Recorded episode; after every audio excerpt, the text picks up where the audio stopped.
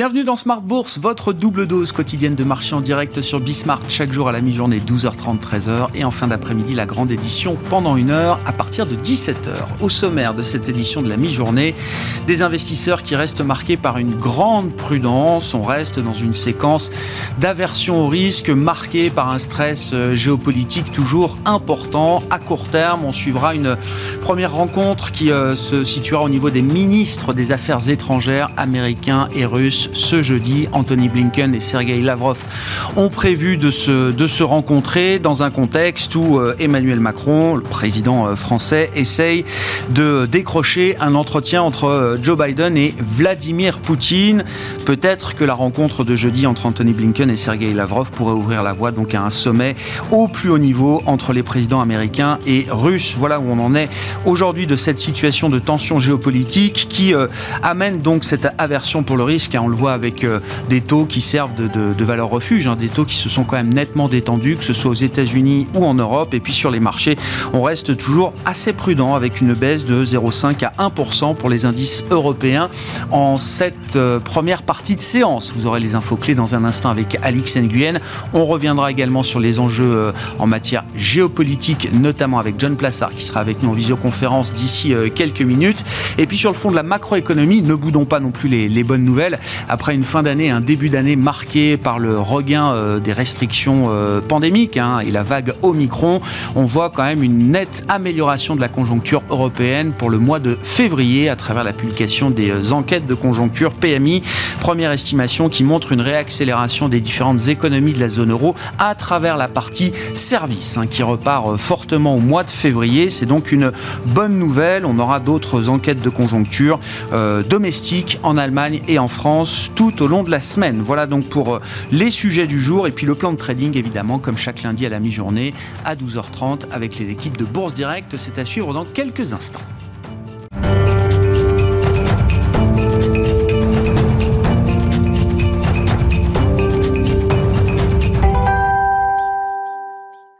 Entre les questions de banque centrale et le stress géopolitique, c'est un début de semaine marqué par l'aversion pour le risque sur les marchés. Les infos clés à mi-séance en Europe avec Alix Nguyen.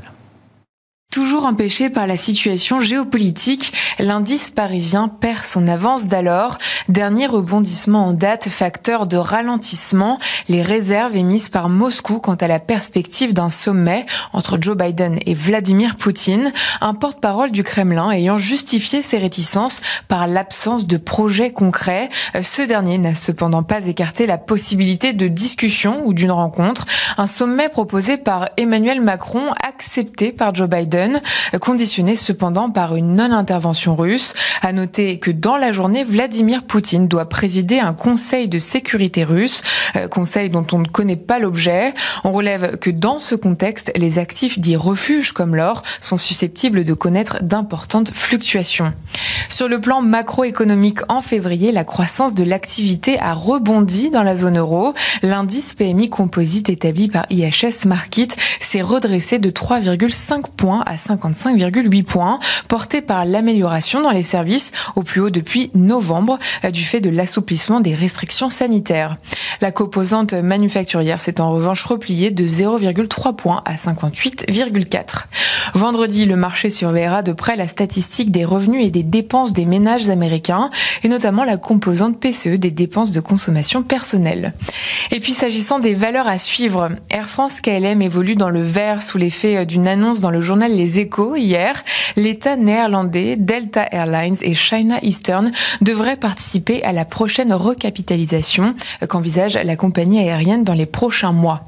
En hausse à l'ouverture, Forestia est désormais en net repli après avoir redressé ses résultats en 2021 et ce malgré l'impact de la crise des semi-conducteurs. L'équipementier automobile vise pour 2022 une amélioration de sa marge et de son chiffre d'affaires. Même son cloche en bourse pour Worldline s'est acté. L'américain Apollo rachète les terminaux de paiement euh, du spécialiste français des paiements électroniques. Les géants du private equity Apollo va dépenser jusqu'à 2,3 milliards d'euros pour racheter la technologie française. Annoncé aujourd'hui, l'entrée en exclusivité aura requis plus de six mois de négociations pour aboutir à un préaccord avec Apollo, dernier candidat encore en lice. Tendance, mon ami, chaque jour à 12h30 et 17h avec Alix Nguyen dans Smart Bourse sur Bismart.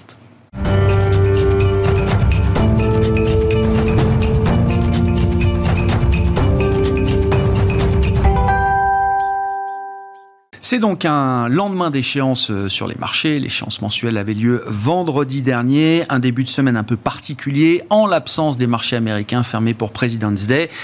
Il n'empêche que le plan de trading reste indispensable dans la configuration de marché actuelle. Et Romain Debré est avec nous évidemment en plateau pour euh, entamer cette semaine sur les marchés. Bonjour Romain. Bonjour Membre de la cellule info d'experts de, Bourse Direct. Oui, je le disais, lendemain d'échéance, les marchés américains sont, sont fermés. Il n'en reste pas moins qu'on est dans une situation de dilemme, vous dites aujourd'hui, sur euh, les marchés. Ah c'est dur graphiquement et techniquement à lire. Euh, on essaie d'avoir des, feuilles de route pour voir hein, de façon un peu plus large. Et, euh, les signaux sont très contradictoires. Euh, on l'évoquait en début de semaine dernière. En début de semaine dernière qui ressemblait à un début de sell-off, et puis dès mardi, des invalidations, des petits signaux d'amélioration, des publications bonnes globalement, mais qui sont disséquées et accueillies de façon extrêmement détaillée par les, opérateurs et avec des, écarts et de la volatilité un peu, brutale. Hein. on l'a vu avec Hermès, puis on l'a évoqué vendredi dernier aussi. Euh, il y, a, un marché qui est, compliqué à lire techniquement. Euh, on est euh, bloqué entre des opérateurs couverts d'un côté, on l'a expliqué aux États-Unis, plus couverts que depuis très longtemps, donc qui évitent une accélération baissière. Le, on rappelle hein, que le niveau de couverture important des portefeuilles, ça n'empêche pas le marché de baisser. De baisser. Ça, sert d'amortisseur dans une baisse, c'est-à-dire que les opérateurs étant assurés, étant prudents, ben, ils sont moins surpris par un mouvement de baisse qui n'arrive pas à se mettre en place et n'arrive pas à, se décanter. Et puis, euh, en même temps, on voit qu'il n'y a pas d'intérêt et on n'arrive pas à les payer, on n'arrive pas à les dépasser des niveaux, il n'y a pas de relais haussier euh, dans un contexte où il y a pourtant du cash, une volonté d'acheter sur repli. Euh, certes, des, opérateurs qui ont liquidé des positions, qui sont de montrer avec des signaux d'invalidation. Voilà, donc la photographie à long terme, elle est lisible. Euh, il faut rester en retrait probablement pour trouver des points d'entrée plus intéressants. À court moyen terme, c'est plus compliqué et quand on fait des choses plus courtes, c'est en ce moment assez, assez difficile. Donc on entame l'échéance du mois de février du mois de mars, pardon, avec euh, eh bien uniquement 260 000 contrats futurs ouverts. La moyenne c'est 350 000 contrats. Euh, le, le, mars, mars dernier, mars 2020, c'était 316 000 contrats ouverts. Si on allait chercher mars 2019, c'était euh, 416 000 contrats ouverts. Donc il y a beaucoup beaucoup moins d'intérêt ouvert sur le futur CAC 40. Ça signifie que le jeu est très ouvert. En revanche, à Paris et toujours ce matin encore, les opérateurs sont couverts dans des plages de fluctuations importantes. Donc il y a euh, de la prudence même même chez nous et, et un ratio de couverture qui à court terme, en tout cas, euh, montre que les opérateurs sont euh, vigilants. Prudence et manque d'intérêt euh, à court terme, en tout cas, qui complique la, lecture du marché, on peut le dire comme ça. Romain, d'ailleurs, quand on regarde le graphique du Nasdaq 100 que vous nous proposez, avec une lecture hebdomadaire, je, vois des flèches qui partent dans tous les sens. Non, mais ça veut dire qu'il y a un champ des possibles en termes de scénario qui est assez large aujourd'hui. Hein. Ouais, j'hésite à vous proposer plusieurs graphiques. J'ai essayé de, tout synthétiser sur un seul. Il y, a un niveau de support très 1990 qui a tenu pour euh, de, la deuxième semaine d'affilée. En revanche, on voit que globalement, les figures en haut de marché et les, zones de congestion euh, situées entre 15 500 et, 16 600 euh, sont des, sommets en tour avec des accélérations baissières majeures. Donc, ce sont des figures de sommet de marché. C'est pas, c'est pas terrible et on pense qu'il y a des chances que le marché aille plus bas si il des niveaux. Maintenant, on voit qu'on n'arrive pas non plus à décrocher, qu'il y a des forces de rappel assez systématiquement. Et c'est pour ça qu'on envisage alors ces deux premières flèches qui partent en dessous de la flèche de la semaine dernière avec euh, des petites, avec euh, donc un retour vers le bas d'une figure qui qui peut être un biseau euh, baissier. Donc un biseau baissier, c'est une figure de consolidation dans un mouvement haussier. Ça pourrait rebondir ensuite on voit que euh, a permis à la petite flèche de déborder un peu et d'aller chercher la zone 12 965, 13 320. Pourquoi? Parce qu'il pourrait y avoir ce sell-off, cette capitulation un peu brutale et les, biseaux comme ça dans des séquences de fin de marché, ben, ils peuvent être souvent un peu enfoncés. Donc ce ne sont pas des points d'achat, au contraire, c'est des niveaux de, prudence. Mais si dans ce biseau, et si on a réintégré le bas de ce hmm. biseau, là on pourrait rebondir sur 13 320 et aller chercher une extension. Alors l'extension pourquoi? Pour 10, 13%. Donc c'est pas ridicule. c'est pour ça qu'on est obligé de le, le, prendre en compte. En revanche, si on casse la zone aux alentours des 13 000 points, on va arrondir, vous avez les, détails euh, sur le, sur le Nasdaq. Là, on peut accélérer, accélérer du double, et ça fait des mouvements de baisse de, 17-20% euh, complémentaires sur les cours actuels. Donc, il y, a un côté un peu qui tout double. un hein, côté qui tout double. Euh, peut-être 10-13% à gagner, peut-être 15% plus à perdre également. Hein. Exactement. Et, on pense qu'on perdra les, 15% de plus, mais on se demande Quand? Alors, on a toujours cette feuille de route. On est dans une vague A. On pense que pour l'instant, compte tenu du niveau de couverture, le petit sell-off peut avoir lieu, 3-4%, et puis qu'on rebondisse de, 12-13%. C'est toujours notre scénario principal, avec des stops courts, vous l'avez compris. Mm. C'est-à-dire que si on se repositionne à l'achat, on attendra de retrouver des, signaux. On ne va pas payer systématiquement le, creux, et, euh, et on, sera vigilant sur le, le rebond potentiel, puisque c'est ce qu'on appellerait dans ce cas-là, de toute façon, un rebond du chat mort, c'est-à-dire peu alimenté, peu soutenu par des mains plutôt faibles généralement, euh, mais qui peut avoir des, proportions importantes euh, et donc qui peut présenter un certain intérêt quand on travaille euh, dans, des swing trading. Donc à court terme, c'est quand même bretelles et ceinture. Quoi. Enfin, on verrouille. Euh, même si la feuille de route nous dit qu'on peut avoir ce rebond du chat mort, comme vous dites, intéressant à jouer tactiquement, on y va en verrouillant quand même le niveau des stops ouais, on, serrés. On reste sous-investi. on regarde les screeners et ils se remplissent et ils se vident euh, assez rapidement. Il y a beaucoup, beaucoup de faux signaux. Je sais que pour les particuliers, c'est très difficile et pour tous les day traders, même professionnels, c'est très difficile dans ce marché. Euh, et il y a des, un cas de figure très, très spécial. Comment se transpose la situation sur les indices européens si on prend alors le comparable Eurostock 50 pour la bah, partie européenne, euh, Romain ben c'est ça, c'est le résultat emblématique. Le, rond, le cercle rouge montre bien euh, toutes les difficultés euh, à lire ce marché. On avait un canal haussier propre sur lequel on avait rebondi cinq fois au moins depuis, depuis mars 2020. donc un mouvement qui était 2021 pardon, un mouvement qui était propre, harmonieux. Et puis on enfonce le bas de ce canal en début de semaine dernière et on, on invalide cette sortie. Ça c'est plutôt un bon signe en général, sauf qu'on termine la semaine assez bas dans le canal et le rebond qu'on avait entamé au milieu début de semaine s'invalide. Et là, vous voyez qu'on est dans une zone d'incertitude, 4073, 4119. On n'arrive pas à se décider. Donc, on, surveille ces, niveaux-là, mais c'est toujours vraiment l'incertitude qui domine. cette accumulation en partie basse, elle montre que euh, le, sell-off, le décrochage peut avoir lieu, euh, peut-être pour un petit trou d'air et réintégrer encore une fois cette notion de petit sell-off, 3-4%, pour aller rebondir ensuite. Maintenant, si on s'installe sous 4039, c'est 8, 8% de, de, de, plus euh, de baisse assez marquée. Si on se focalise sur le CAC 40 cash, qu'est-ce qu'on peut dire là du, euh, niveau, des niveaux qui sont euh, protégés aujourd'hui par les, investisseurs, euh, avec des couvertures notamment, Romain? Ben, le mois de mars ne nous, arrange pas tellement parce qu'on on avait un niveau de couverture qui était concentré entre 6007 et 6850 points mhm. au mois de février.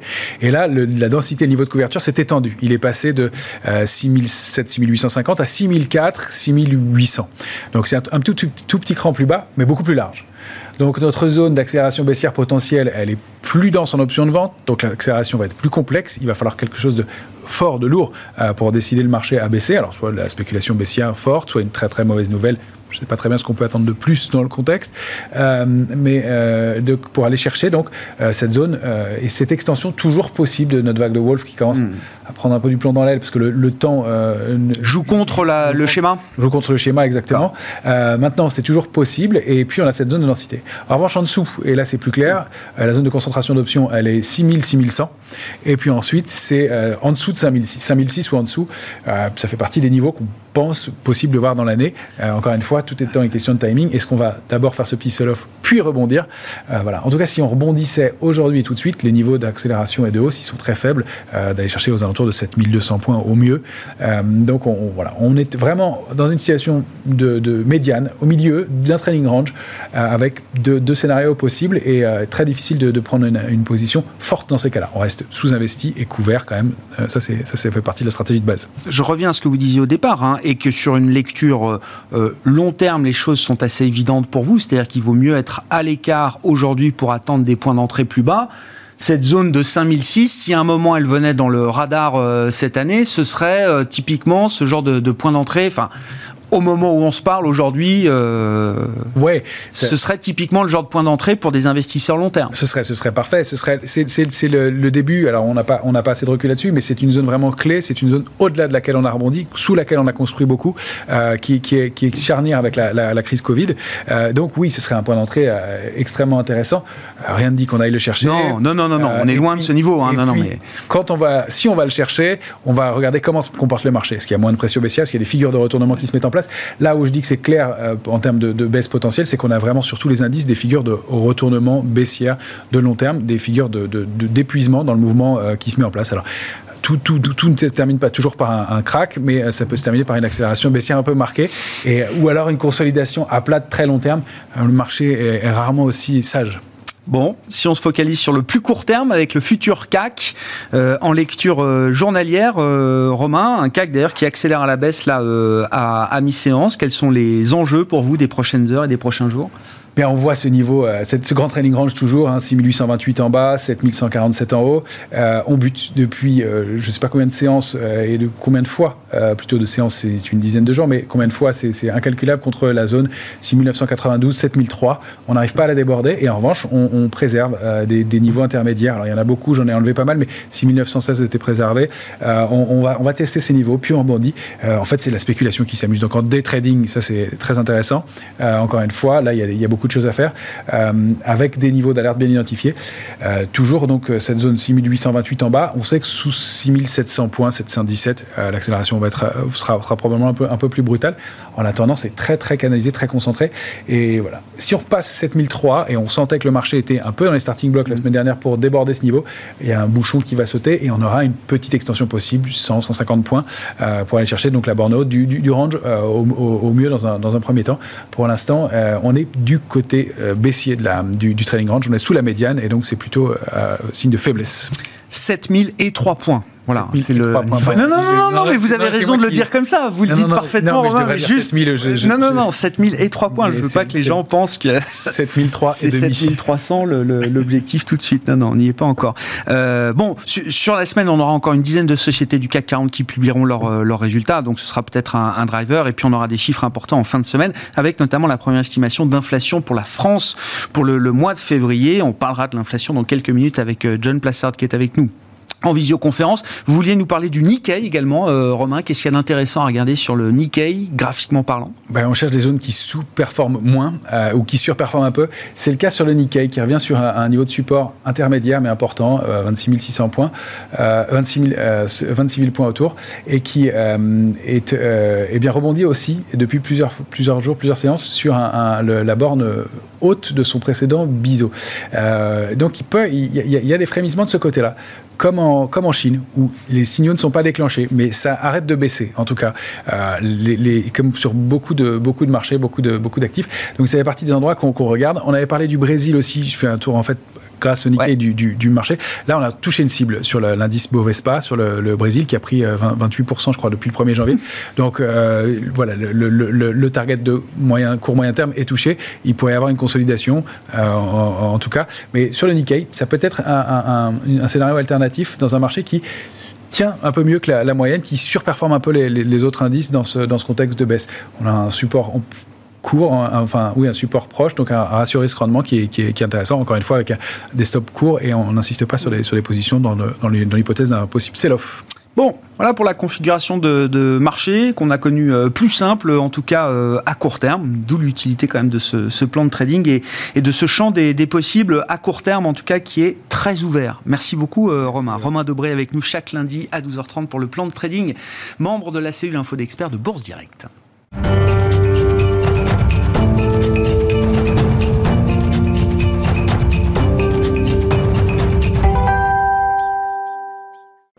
Évidemment une dimension euh, spécifique euh, aujourd'hui qui explique peut-être l'incertitude à court terme sur les marchés. C'est la dimension géopolitique. Nous en parlons avec John Plassard en, visioconférence avec nous depuis Genève, spécialiste en investissement de la banque Mirabeau. Bonjour et bienvenue euh, John. Effectivement, la nouvelle du jour, c'est que on a peut-être la voie ouverte pour un sommet au plus haut niveau entre la Russie et les, États-Unis. On verra si Joe Biden rencontre prochainement Vladimir Poutine une chose est sûre à court terme, ce jeudi doivent se rencontrer les ministres des Affaires étrangères des deux euh, puissances, Anthony Blinken, l'américain, et Sergei Lavrov, le russe, euh, John.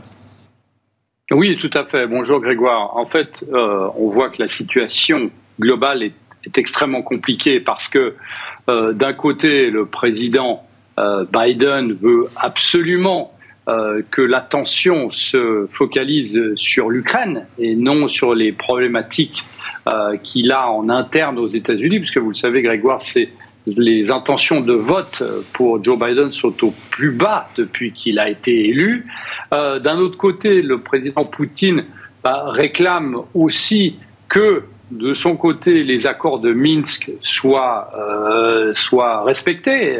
et il pense, lui, qu'ils ne sont pas respectés. Et d'un autre côté, bien, on a l'Ukraine hein, qui est au milieu de tout ça. Et l'Ukraine a dit ce matin que effectivement c'était une très bonne chose d'avoir une rencontre entre les États-Unis et Moscou, mais il fallait aussi que, évidemment, eh ben, l'Ukraine soit fasse partie de ces négociations, puisqu'on parle d'un pays quand même qui, depuis 2014, est un pays qui est en crise. On oublie de le dire, euh, Grégoire, mais euh, on a dans euh, la partie de l'Est de l'Ukraine, mmh. ben, on a deux républiques rebelles hein, qui n'ont toujours pas été reconnues par un autre État et qui, où il y a des tensions très fortes entre eux, entre elles, et aussi entre la Russie. Donc, qu'est-ce qui se passe? On a une problématique américaine, on a une problématique russe, on a une problématique ukrainienne, et là-dedans, eh bien, la problématique pour nous investisseurs, c'est de se dire, eh bien, effectivement, s'il y a des bruits de bottes qui se, qui se font plus insistantes que prévu, ben, évidemment, ça aura un impact sur le court terme sur les indices boursiers. Et c'est pas bien. Vous savez que l'incertitude, évidemment, est quelque chose qui n'est pas bien. On en parle mmh. depuis un moment de cette volatilité qui est là. Donc, faire très très attention aux informations qui sont données parce que on ne sait pas si c'est pour cacher la problématique interne qu'auraient les États-Unis euh, avec le Parti démocrate. On a vu notamment que Boris Johnson ce week-end a dit la même chose, hein, a essayé de lancer, de mettre de l'huile sur le feu en disant que on pourrait rentrer dans une guerre qui serait euh, aussi importante que celle de 1945. Et de l'autre côté, la Russie potentiellement voudrait faire respecter la loi. Donc c'est très très compliqué. Et ici, évidemment, ça va durer, ça va pas se saluer par un cessez-le-feu, puisqu'on sait que, évidemment, il ne sera pas respecté. Bon, des tensions effectivement qui ne retombent pas euh, pour l'instant et le marché qui reste donc attentif à cette situation euh, géopolitique sans pour autant pouvoir la, maîtriser. Et donc le rendez-vous de la semaine est fixé jeudi, on le rappelle, entre Anthony Blinken, l'Américain secrétaire d'État, et le ministre russe des Affaires étrangères, Sergei Lavrov. Voilà pour la partie géopolitique. Venons-en à la partie inflation, euh, John, avec ce matin la publication des prix à la production en Allemagne pour le mois de, février. Alors c'est ce qu'on appelle euh, voilà une, tendance euh, en fusée. Hein. Ce sont des prix là qui s'envolent de 25% désormais sur sur un an. Une date importante, John, vous dites qu'il faut avoir en tête, c'est la semaine prochaine, le 2 mars, avec la publication de la première estimation d'inflation en zone euro pour le mois de février. Exactement. Alors pour revenir à ces chiffres qui sont, vous l'avez dit, hein, plus qu'exponentiels, hein, puisque c'est plus 25%, c'est euh, les chiffres qu'ont connus l'Allemagne en 1949 lors de la création de l'Allemagne de l'Ouest et l'Allemagne de l'Est. C'est, il faut aussi le rappeler ici, le mettre dans le contexte, c'est le cinquième mois de hausse consécutive. Et ce qui est très important de noter ici, parce qu'on se dit oui, les prix à la production, eh c'est euh, historiquement un indicateur avancé pour les prix à la consommation. Donc c'est très important aussi de le noter ici. Donc effectivement, on est dans des tensions sur l'inflation extrême. On voit, comme vous l'avez dit, que la Banque centrale européenne, eh bien, elle euh, est très est entre deux sièges avec un côté, on a vu Christine Lagarde qui, à demi-mot, a abandonné ce, terme transitoire lors de la dernière euh, réunion euh, de la Banque Centrale Européenne, mais a dit qu'il y avait un seul chiffre sur lequel il fallait se focaliser, c'était le chiffre de l'inflation du 2 mars. Alors évidemment, le chiffre d'aujourd'hui n'est pas pour améliorer l'ambiance au sein de la Banque Centrale Européenne, puisqu'on sait très bien que d'un côté, vous avez l'Allemagne qui veut absolument que la Banque centrale européenne relève ses taux, et de l'autre côté, eh bien, on a euh, les pays dits du Sud, c'est-à-dire l'Espagne et notamment l'Italie, euh, avec laquelle euh, Christine Lagarde semble assez proche. donc ici, c'est très compliqué. C'est pas une bonne nouvelle. Pourquoi? Parce que pour l'Allemagne, cet indicateur avancé nous laisse penser. C'est pas moi qui le dis, c'est l'étude qui a publié ce matin euh, le chiffre sur les prix à la production en Allemagne qui laisse penser que les prix à la consommation en Allemagne pourraient être de 5% jusqu'à l'automne. Hmm. Donc on voit ici que le terme transitoire est totalement euh, abandonné par, euh, par les chiffres, puisque transitoire, on le rappelle, avait commencé en avril 2021. Donc si vous mettez avril 2021 jusqu'en automne 2022, eh je ne sais plus comment il faut à définir le terme transitoire. Donc ici, c'est très compliqué, effectivement. Et euh, il y a une chose, euh, pour finir là-dessus, c'est que je pense pour les marchés que le pire serait d'avoir un chiffre en dessous des attentes le 2 mars, parce que euh, ça porterait encore plus à confusion. Et potentiellement, vous savez que c'est un chiffre, Grégoire, qui est extrêmement volatile. Et potentiellement en avril, eh bien, on aura un chiffre qui serait plus élevé. Et là, le problème serait qu'on aurait potentiellement manqué un mois euh, pour un ou deux mois pour en fait cette fameuse fenêtre de tir qu'il faut utiliser à un moment ou à un autre pour annoncer que potentiellement on montera les taux avant la fin de l'année la volatilité statistique effectivement hein, qui complique euh, l'équation pour les banquiers centraux euh, en ce moment. Donc 2 mars, hein, ce sera le début de la séquence banque centrale euh, pour la BCE. 2 mars, publication de la première estimation de l'inflation et la réunion du Conseil des gouverneurs pour la Banque centrale européenne qui est prévue le jeudi 10 mars, une semaine avant celle de la Fed qui se tiendra les 15 et 16 mars prochains. Voilà pour la prochaine séquence banque centrale. Un mot peut-être pour finir, John, des, actifs alternatifs dans ce contexte et notamment des, des crypto-actifs et de l'emblématique Bitcoin qui est en train d'expérimenter euh, bah, son premier cycle de resserrement monétaire global, on peut le dire comme ça vous l'avez tout à fait dit. Euh, et il y a une chose qui est très intéressante, c'est que en revenant justement sur l'inflation dont on parlait avant, mais l'inflation américaine, on voit que la dernière fois qu'on avait été au-dessus de 5%, c'était en 2008, avant l'effondrement, avant la crise financière. Et à l'époque, personne n'avait du Bitcoin certaines personnes, mais qui euh, c'était les, balbutiements, je dirais, de, des crypto-monnaies. Et donc, à ce moment-là où on avait 5%, eh bien, on n'avait pas n'a pas de recul puisque personne ne, traitait le Bitcoin. Et aujourd'hui, lorsqu'on a des chiffres aux États-Unis de plus de 7% d'inflation, où on a ce resserrement monétaire, euh, comme vous venez de le dire, eh bien, les investisseurs hésitent à savoir si c'est un valeur, c'est une valeur refuge face au manque d'inflation qu'on avait il y a deux ans, ou euh, est-ce que c'est un actif qu'on peut considérer comme l'or? Mais on a vu que les dernières réactions qu'on a eues sur l'évolution de l'or et l'évolution des crypto-monnaies, eh bien, n'ont pas donné les mêmes résultats, puisque lorsqu'on a des bruits de bottes, eh bien, évidemment, historiquement, le prix de l'or monte. Et puis ici, on a vu que ce n'était pas le cas pour le Bitcoin notamment et les autres crypto-monnaies. Bon, effectivement, le, on, on est toujours dans l'idée d'essayer de, caractériser ce qu'est le, Bitcoin et à quelle classe d'actifs appartient le Bitcoin euh, aujourd'hui. Merci beaucoup John. John Plassard qui est avec nous pour euh, son éclairage de début de semaine, spécialiste en investissement de la banque Mirabeau et compagnie en visioconférence depuis Genève. Ainsi se termine cette édition Smart Bourse de la mi-journée. On se retrouve en fin d'après-midi à 17h pour une heure en direct sur Bismart.